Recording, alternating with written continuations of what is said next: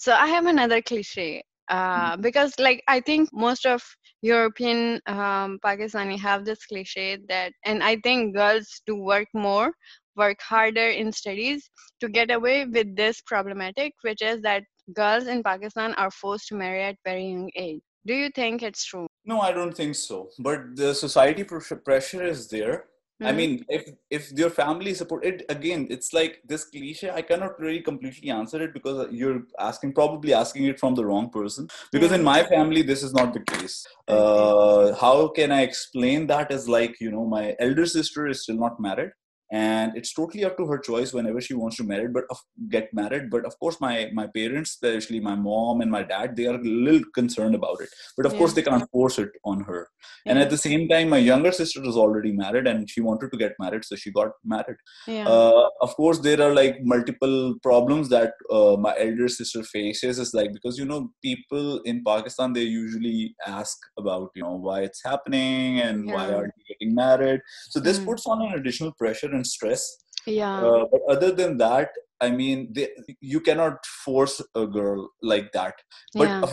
at the at the same time i've heard a lot of stories about it and you might so as well yeah. but it depends on family to family if your family is educated they know yeah. what religion what islam teaches you they will never they cannot force a kid for marriage so they understand this thing but of course being a parent it's their concern. So i can totally understand respect that as well. Yeah.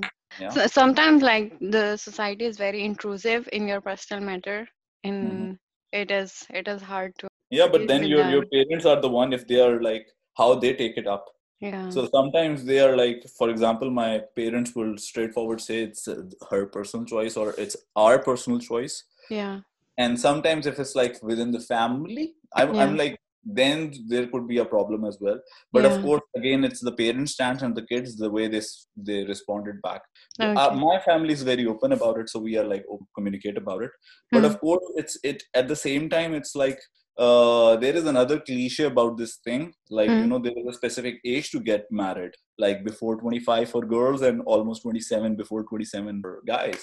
Yeah. But again i i don't think that is true as well Hmm. people can get married early late whenever they want. It's their yeah. choice it's about meeting the right person whenever they whenever they meet it. I think like things are changing in this matters um whether it be in, in pakistan or uh, overseas. Yeah.